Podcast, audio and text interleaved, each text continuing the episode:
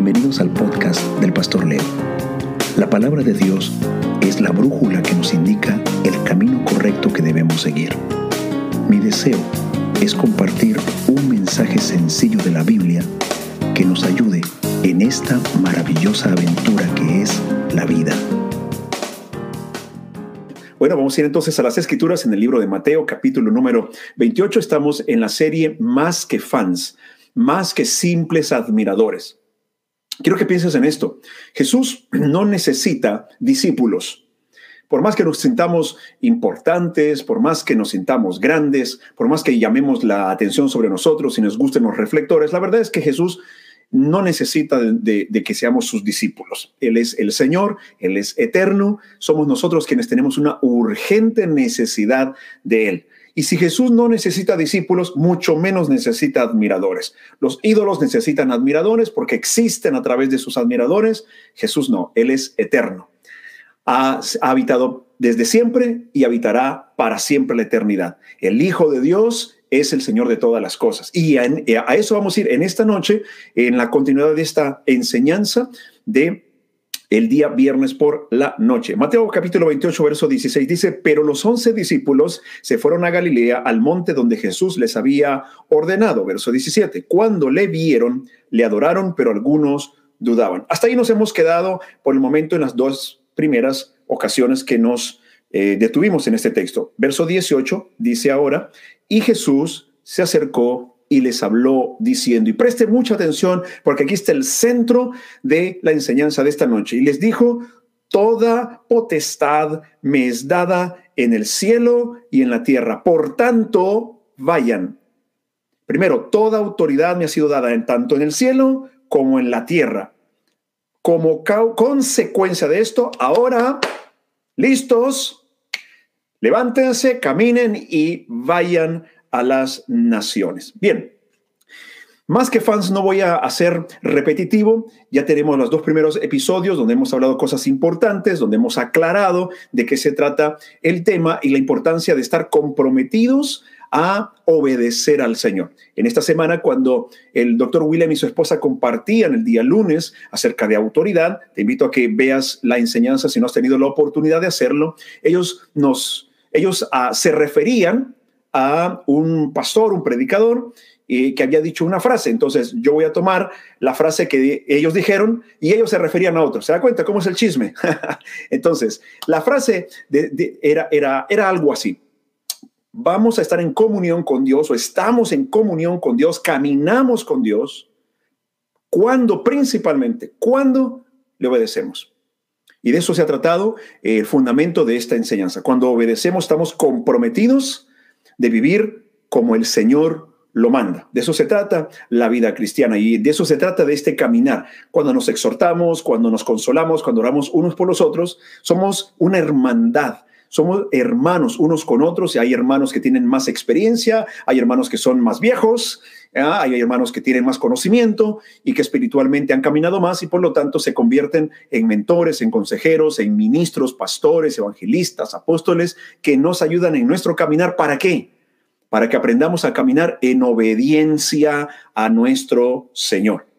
De eso se trata más que fans. Entonces no voy a ser redundante, eh, escuchar las dos primeras enseñanzas que las tenemos allí en nuestro canal de YouTube. En esta noche entonces, viste que la palabra central que hemos leído, Jesús dijo, toda potestad me es dada en el cielo. Luego entonces dice, vayan, pero antes de ir, él aclara el fundamento por qué, bajo qué eh, circunstancia, autoridad los está enviando. Dice, el Padre es quien me ha dado toda autoridad en el cielo y en la tierra. Recordemos que ahora Cristo ya resucitó ya entregó su, su, vida completa, ya hizo su sacrificio completo y ahora que se aparece a los once discípulos, ya no aparece el, el siervo, ya no aparece en condición de humillación, ahora aparece el Señor, lo que en el eh, griego original eh, es el término curioso, curioso, que indica ser el dueño de las cosas, el amo de las cosas, pero ahora ya está glorificado. Atención con esto, porque Él no está esperando que lo admiremos, Él está esperando una rendición completa, que nos entreguemos, que nos sometamos total y absolutamente a Él,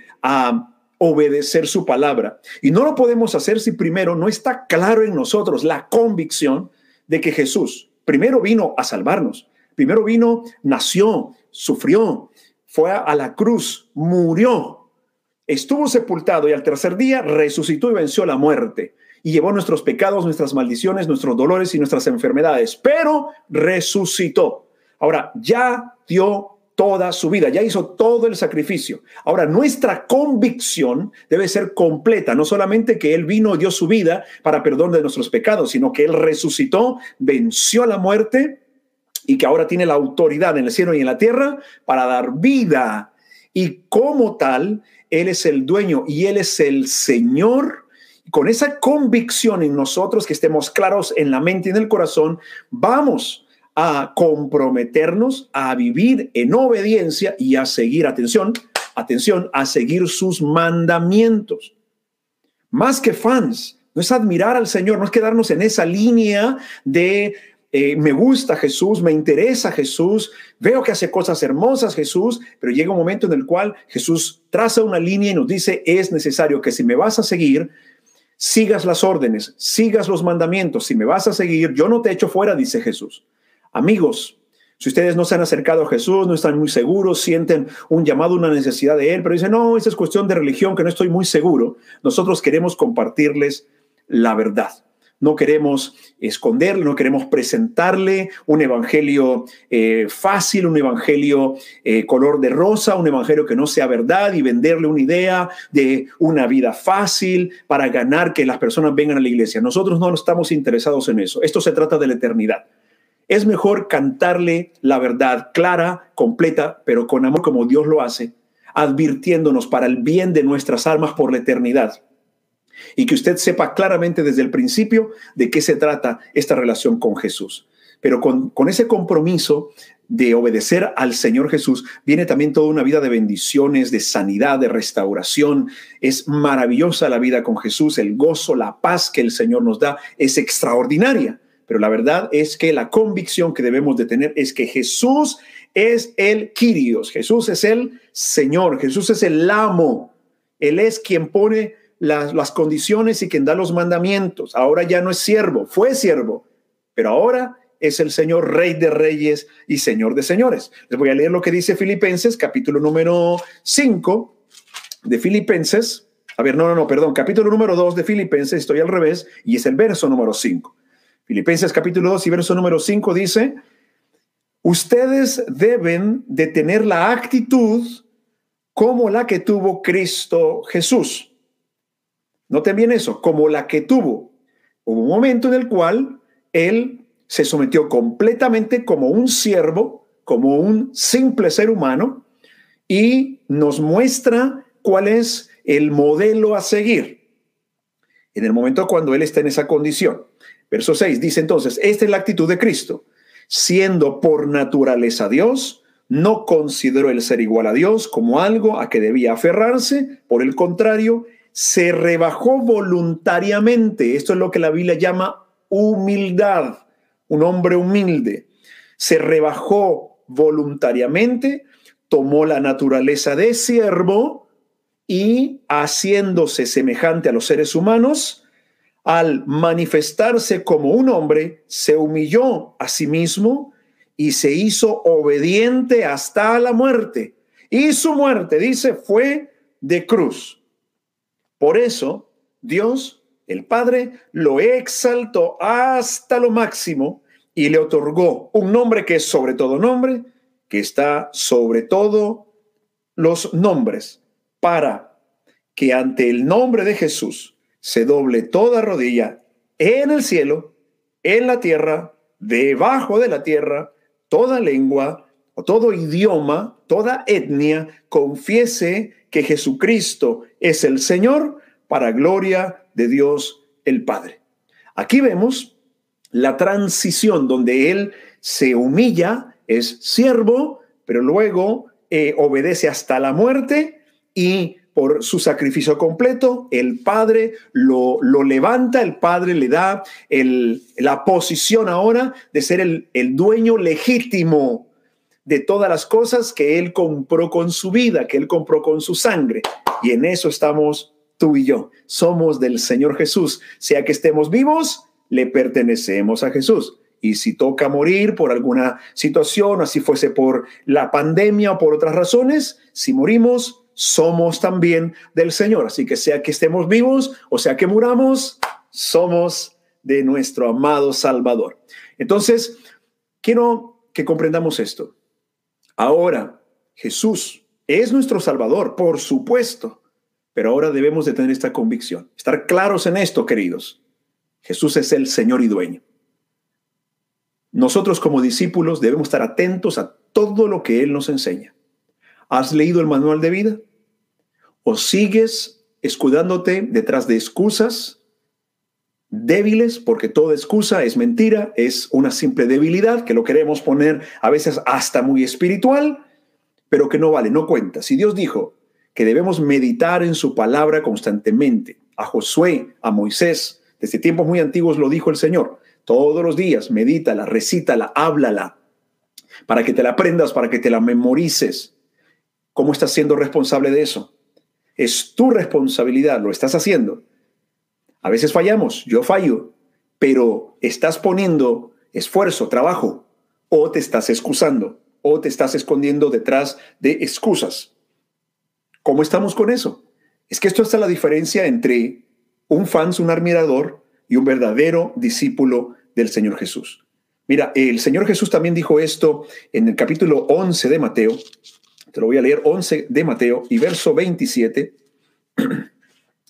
Dice, dijo el Señor Jesús, mi Padre me ha entregado todas las cosas. Mi Padre me las ha dado todas. ¿De quién es ahora la tierra, el planeta? De Jesús. ¿De a quién le pertenecen las naciones? A Jesús. Por eso también dice la Biblia que Él está esperando a la mano derecha del Padre Celestial, esperando hasta que todos sus enemigos sean puestos debajo de sus pies. Así que empecemos por esto en esta noche. Subamos un escalón y empecemos por esto. Respetemos nosotros los que decimos ser hijos de Dios, los que nos llamamos cristianos. Empecemos por la base. Respetemos que Jesús es el amo y Señor de este camino de vida de la iglesia. Mira, en las, iglesias, en las congregaciones, hay un solo Señor. Si bien es necesario el respeto a la autoridad, someternos a nuestras autoridades también aquí, eh, humanas, como los pastores, los ministros, pero también los gobiernos. Y aunque los gobiernos se equivoquen y sean injustos, porque toda autoridad ha sido puesta y dada por el Señor. Y muchas de esas autoridades las escogimos nosotros. Si tú dices, pues yo no voté en la última vez, no fui yo, bueno, el que no haya sido a votar fue tu decisión. También votaste al no ir a votar. Así que sí, debemos de someternos, la palabra del Señor nos enseña sobre eso, pero no seamos, eh, no caigamos en este error, en esa trampa de idolatrar a nuestros líderes, de idolatrar a los ministros, porque estamos pecando contra Dios. Recuerden que el Señor dijo que Él no comparte su gloria con nadie. Hay gloria que vamos a dar a las personas que son nuestros líderes, que, que son nuestros mentores, que son nuestras autoridades. Vamos a respetarlos, amarlos, a obedecerlos. Les vamos a dar la gloria, pero solo la gloria que merecen, nada más. La honra que merecen, pero ninguna como la que merece el Señor, Rey de Reyes y Señor de Señores. Hay un solo dueño de la iglesia. En la congregación no hay ningún dueño. Ningún pastor tiene el derecho de, de proclamarse ¿sí? más allá de su llamado, que es servirle a los demás. Jesús lo dijo claramente, lo queramos poner por donde queramos. Aunque le queramos dar una interpretación diferente que esto, que el verbo, que la frase, no, no, no. Jesús dijo, el que quiera ser el mayor entre ustedes, se convierte en el servidor de los demás. A sus discípulos le dijo el Señor Jesús, los reyes y gobernantes de las naciones se apoderan, dominan a los que están bajo su autoridad. Y Jesús dijo, entre ustedes no va a ser así, porque en el reino de los cielos las cosas no funcionan así. Hay una sola cabeza de la iglesia, no es el pastor, no es el ministro. La cabeza de la iglesia es Jesús. No puede haber otra cabeza, solamente el Hijo de Dios.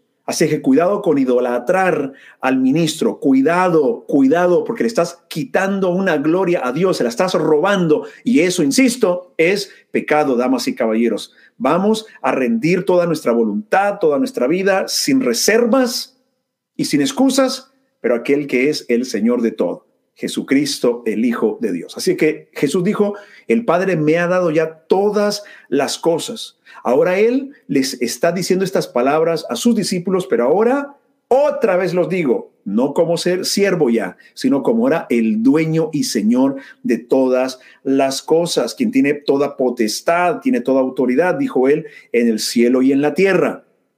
Por eso insistí al principio que primero él dijo, toda autoridad me es dada, y luego dijo, por esta razón ahora vayan. Lo que Jesús está diciendo es, la orden que te estoy dando, la estoy dando con todos los derechos. Entendamos esto. ¿Somos discípulos? Mujer, ¿eres discípulo de Jesús? Adolescente joven, ¿eres discípulo o quieres comportarte como verdadero discípulo? ¿Queremos honrar a nuestro Señor como el amo de nuestras vidas, como el amo de todas las cosas, mientras Él vuelve por nosotros, mientras Él establece su reino? ¿Queremos caminar siendo verdaderos discípulos de Él? empecemos respetando su autoridad, respetando que Él es el Señor. Las palabras de Jesús cuando Él dijo, por lo tanto, vayan, está lejos de ser una recomendación, está lejos de ser una buena opinión de Jesús. Atención, mucho menos es hacerle un favor a Jesús y yendo a predicar el Evangelio. Piensen en eso, ahí se, se lo deposito en su mente a todos los que me están escuchando. Todos estamos confrontados ante esta verdad. Nosotros no le estamos haciendo ningún favor a Jesús por ir a hablarle a las personas necesitadas que no lo conocen. La Biblia, es, la Biblia es clara y dice, ¿cómo van a conocer al Señor? ¿Cómo van a creer si no hay nadie que les hable? Alguien te habló de Jesús, tus padres, algún amigo, hermanos, compañeros de trabajo, etcétera. Alguien te habló de Jesús. Ahora es tu turno, es mi turno de hablar de Jesús a las personas, presentarles al Salvador para que sea el Señor de sus vidas. Es por el amor a sus almas, a la eternidad. Así es que no creas que estás haciendo, ay, un buen trabajo, ay, un, aplauso por el gran favor que le estamos haciendo a Jesús. De ninguna manera. Eres rey de reyes y señor de señores ya. Él ya recibió toda autoridad. Él es dueño ya de todas las cosas. Pero tus compañeros, van camino al infierno y a la condenación para siempre si no les hablas de la salvación que hay en Cristo Jesús, si no les hablas del arrepentimiento, del amor de Dios, del perdón de Dios, que pueden ser sanados, restaurados y bendecidos con el Señor, con el perdón de sus pecados. Si no conocen a Cristo, se van a la condenación para siempre. Y entonces es allí donde está, cae el peso de estas palabras de Jesús. ¿Pueden sentir todo el peso de esas palabras? Tengo toda autoridad por eso vayan. No es una recomendación, es una misión. En este caso, bendito Dios, no imposible. Difícil muchas veces sí, pero es una misión que debemos de trabajar, ponerle esfuerzo, porque es un mandato del Rey soberano, es un mandato de nuestro Señor. Y por esta razón es necesario que lo comprendamos. Jesús deja claro, el Padre me dio la autoridad, ahora tengo toda la autoridad. Entonces, ¿por, ¿por qué se vuelve tan importante esta tarea de ir y predicar el Evangelio a nuestros vecinos, a nuestra familia, hablar, utiliza las redes sociales? No solamente lo utilices para poner eh, chismes o cosas chistosas, hazlo, hazlo. Me gusta ver los memes y que y nos podamos divertir, pero utiliza esas redes ponlas, tus redes sociales, ponlas al servicio de tu Señor. Si Jesús vive en tu corazón, si tú dices que eres cristiano y sigues a Jesús, todo lo que eh, tienes, todo lo que está a tu alcance, debe estar al servicio de tu Señor, al servicio de tu amo. Tú eres su servidor, yo soy su servidor. ¿Por qué es tan importante la tarea de ir y predicar el Evangelio? Por quien nos lo mandó. Presta atención a eso. O sea, lo importante no está solamente en la tarea por realizar. A ver, me voy a explicar de esta manera. Si te mandan a hacer una misión y es el jefe de tu trabajo que te manda como misión, vaya a, la bodega y barre, barre todo lugar, todo, por todas las esquinas, vaya y bárrala bien. Ahora, si viene el presidente de la nación y te dice, vaya y barra toda la bodega y barra la bien, entenderás que aunque es la misma misión, no vas a sentir el mismo peso. Porque el presidente, obviamente, es un personaje más importante. Entonces vas a sentir la misma misión mucho más importante. Así tenemos que entender este texto. Lo importante de la tarea es quién nos dio esa tarea. Nos la dio el Rey, el Señor de todas las cosas y nos envió para cumplirla.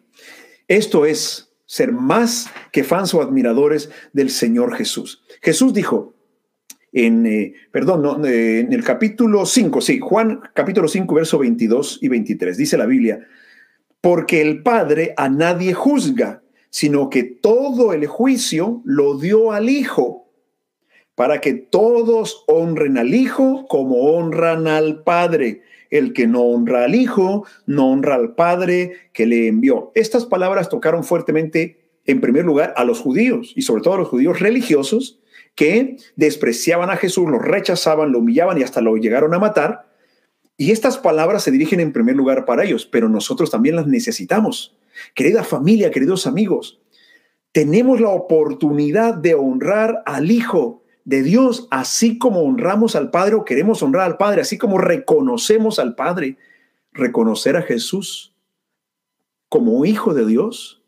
Pero eso, ¿qué significa? Reconocerlo como el Señor, como el amo, que sus palabras son mandamientos y no recomendaciones interesantes, no una filosofía bonita para pasar la vida, sino una línea de conducta, de comportamiento como cristianos. Hechos capítulo 2 y verso 36 dice, Hechos 2.36, sepa pues ciertísimamente toda la casa de Israel que a este Jesús, a quien ustedes crucificaron, Dios le ha hecho Señor y Cristo. A este Jesús, Jesús significa Salvador. A este Jesús el Padre le ha hecho Señor, Dios, dueño de todas las cosas y Cristo. Es decir, Él es el escogido del Padre. Jesús es llamado 92 veces en el libro de los Hechos y 747 como el Boeing, Boeing 747 747 veces en todo el Nuevo Testamento es llamado Señor. Imagínate, 747 veces llamado Señor. Este mismo Jesús es llamado Salvador dos veces en el libro de los Hechos y 24 veces en todo el Nuevo Testamento. ¿Ves la diferencia? Primero, nos acercamos a Jesús como el Salvador. Necesitamos esa, esa gracia de conocerlo. Cuando lo hemos conocido, el propósito es que Él sea de verdad el Señor en nuestra vida. ¿Qué significa esto? Que Jesús es Salvador y Señor. Pero Señor que significa supremo en autoridad, aquel que es el maestro, que está en control y que toma las decisiones, entonces entendemos que en nuestra vida, ahora en el caminar espiritual, es que recibimos la salvación para ser libres. ¿Libres para qué? Libres para vivir ahora bajo la autoridad de Jesús. Antes, aunque quisiéramos a través de la religión, de nuestros esfuerzos, no podíamos. Ahora recibimos la gracia para que empecemos a obedecer los mandamientos del Señor, a vivir obedeciendo su palabra, Ahora sí podemos porque hemos sido perdonados del pasado, hemos sido hechos libres, tenemos al Espíritu Santo, podemos ahora comprender la palabra que ya no solamente es un texto ahí nomás como cualquier otro, sino que ahora se ha vuelto vida en nosotros y eso ahora nos capacita para que hagamos del Señor Jesús nuestro amo, nuestro Señor. Cuando una persona está en pecado, no puede seguir a Jesús porque hay cadenas que lo retienen. Entonces viene Jesús, da la salvación, es decir, da la libertad del pecado, rompe esas cadenas para que ahora sí lo que nos retenía ya no nos retenga y podamos ir detrás de Jesús haciéndole el Señor de nuestras vidas. Si confiesas que Jesús es tu Salvador, tus pecados son perdonados. Eres puesto en libertad espiritual para que ahora Él sea el amo de tu vida. Esto es lo que implica ser discípulos de Jesús. Gracias por haber escuchado el podcast de hoy.